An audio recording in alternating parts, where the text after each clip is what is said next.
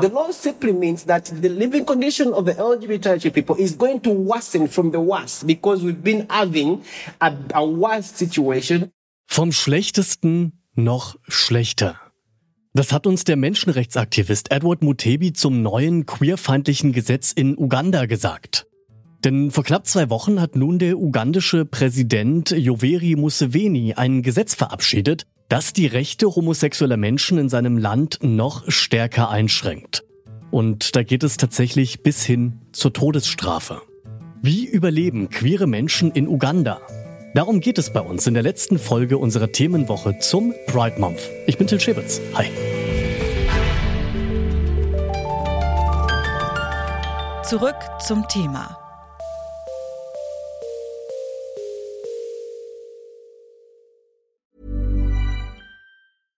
Bitte widmet eure Aufmerksamkeit unserem Werbepartner. Die Suche nach geeigneten Mitarbeitenden kann viel Zeit in Anspruch nehmen, muss sie aber nicht unbedingt, denn man kann sich helfen lassen. Zum Beispiel mit den Premium-Stellenanzeigen von Indeed, denn damit wird eure Stellenanzeige in der Suche sichtbarer und Bewerberinnen und Bewerber werden schneller auf euch aufmerksam. Indeed schenkt euch jetzt 75 Euro Startguthaben für eure Premium-Stellenanzeigen. Klickt dazu auf den Link in den Show Notes. Es gelten die AGB. Vor 15 Jahren waren rund anderthalb Prozent der Menschen in Uganda queer. Diese Information der BBC, die sich auf Schätzungen von Aktivistinnen beruft, die klingt ganz schön absurd. Doch aktuellere Zahlen lassen sich nicht so leicht finden. Und das ist auch gar nicht verwunderlich. Denn für queere Menschen ist es in Uganda bereits seit langer Zeit sehr gefährlich, ihre Sexualität offen auszuleben. Das hat meine Kollegin Alina Eckelmann recherchiert queer zu sein, das ist in Uganda seit Jahrzehnten verboten. Im Jahr 1950 war Großbritannien noch Kolonialmacht in Uganda und hat zu dem Zeitpunkt zum ersten Mal sexuelle Handlungen zwischen Männern gesetzlich verboten. 50 Jahre später ist dann auch Sex unter Frauen unter Strafe gestellt worden. Queere Menschen in Uganda konnten also für einvernehmlichen Sex zum Teil lebenslang ins Gefängnis kommen. Vor ein paar Tagen hat der ugandische Präsident Yoweri Museveni die Situation mit einem neuen Gesetz massiv verschärft. Sogenannte schwere Homosexualität soll jetzt sogar mit der Todesstrafe geahndet werden. Unter schwere Homosexualität fallen unter anderem sexuelle Beziehungen mit HIV-positiven Personen und Minderjährigen. Was für den Alltag der betroffenen Menschen besonders schwer wiegt, das neue Gesetz isoliert sie gezielt. Das heißt, dass jetzt auch heterosexuelle Ugandainnen mit Strafen rechnen müssen, wenn sie queere Menschen unterstützen. Wenn Menschen von queeren Beziehungen wissen, müssen sie die melden. Ansonsten drohen ihnen bis zu sechs Monate Haft. Das gilt zum Beispiel auch für Ärztinnen und Ärzte. Es ist außerdem verboten, Räume an homosexuelle Paare zu vermieten. Aktivistinnen, die sich für LGBTQ-Plus-Rechte einsetzen, können sogar für bis zu 20 Jahre ins Gefängnis kommen.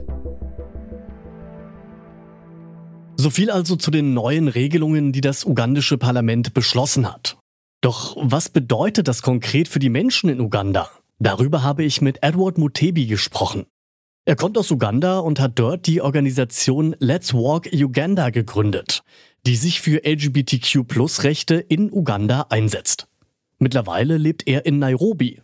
Er sagt, I must acknowledge the fact that even before this anti-homosexuality law of 2023, that the one we are having right now, we had a series of uh, persecution. I mean, we had uh, a series of incidents where LGBTQ people have been arrested, where LGBTQ people have been uh, beaten up, transgender women undressed in public in front of cameras, and then so many things, of course, have been happening, including raids on our offices. For example, in 2019, our office was was raided by the police, Let's Walk Uganda offices, and they arrested 16 people and then they tortured them. They took them through first annual examination and a lot of violation of their rights, including first to deny them legal representation for some days, and some of them were even denied medical attention and medical services. So just this law, I would call it the fuel to the already existing fire because we've been having a fire that has been, we've been having the persecution, we've been having the, the, the torture, we've been having the discrimination of LGBTIQ people. Now the fire is just going to be fueled more by this law.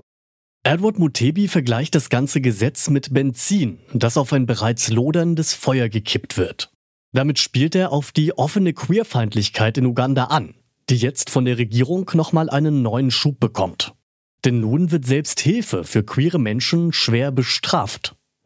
Wird das die restliche Bevölkerung davon abhalten, die queere Community zu unterstützen? Edward Mutebi meint, ja. definitely who would want to support someone and then at the end of the day is taken away for 20 years and i mean this is going to have an impact on so many things, including you will not tell me that a person is going to go to a doctor to access, for example, medication when he knows that even the doctor, I mean, that there have been some clarity and clarifications that no doctors are allowed to treat that they're not supposed to report. But I mean, it's the law. It's within the law. The law says you're supposed to report an homosexual, you know? So people are going to, first of all, fear to offer support, including landlords. I mean, when you're a landlord and you give your house to a queer person and then the, the, government finds out, then you can be as well be criminalized. I mean, so this is how dangerous the law is. Queere Menschen befinden sich also in einer immer auswegsloser erscheinenden Lage. Vor allem Aktivistinnen, die der Regierung mit Namen bekannt sind, fliehen in Nachbarländer wie Kenia. Obwohl es dort auch queerfeindliche Gesetze gibt. Einige queere Menschen bleiben aber auch und arbeiten an Strategien. We need to plan ahead.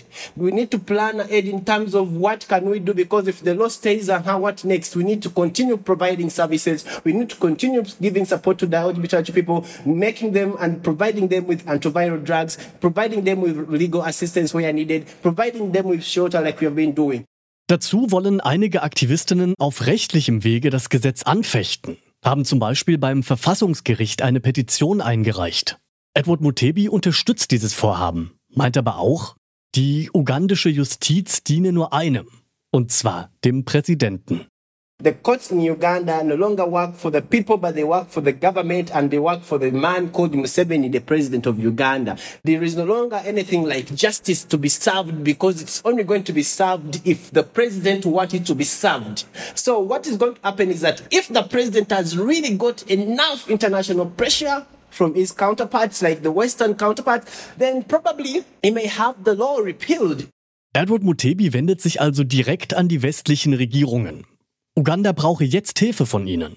Western governments should revoke or impose sanctions to the, to the Ugandan government, stop funding the religious organizations in Uganda because they are the backbones of the entire suffering and the entire anti-homosexuality law in Uganda. Whichever money you send to this church organization is used to criminalize us. It's used to promote homophobia. We also request that any possible negotiations that can be done diplomatically with the Ugandan government should be done. I mean, if there is still any room or chance for diplomatic talk. They should be done so that we see this law repealed without, I mean, I mean, as soon as possible. There is a lot what the international community can do. What we're asking the German people, what we're asking the people in Europe, America, and Canada, kindly and please don't give up on us. That's our request. Don't give up on us. We are looking at you for help.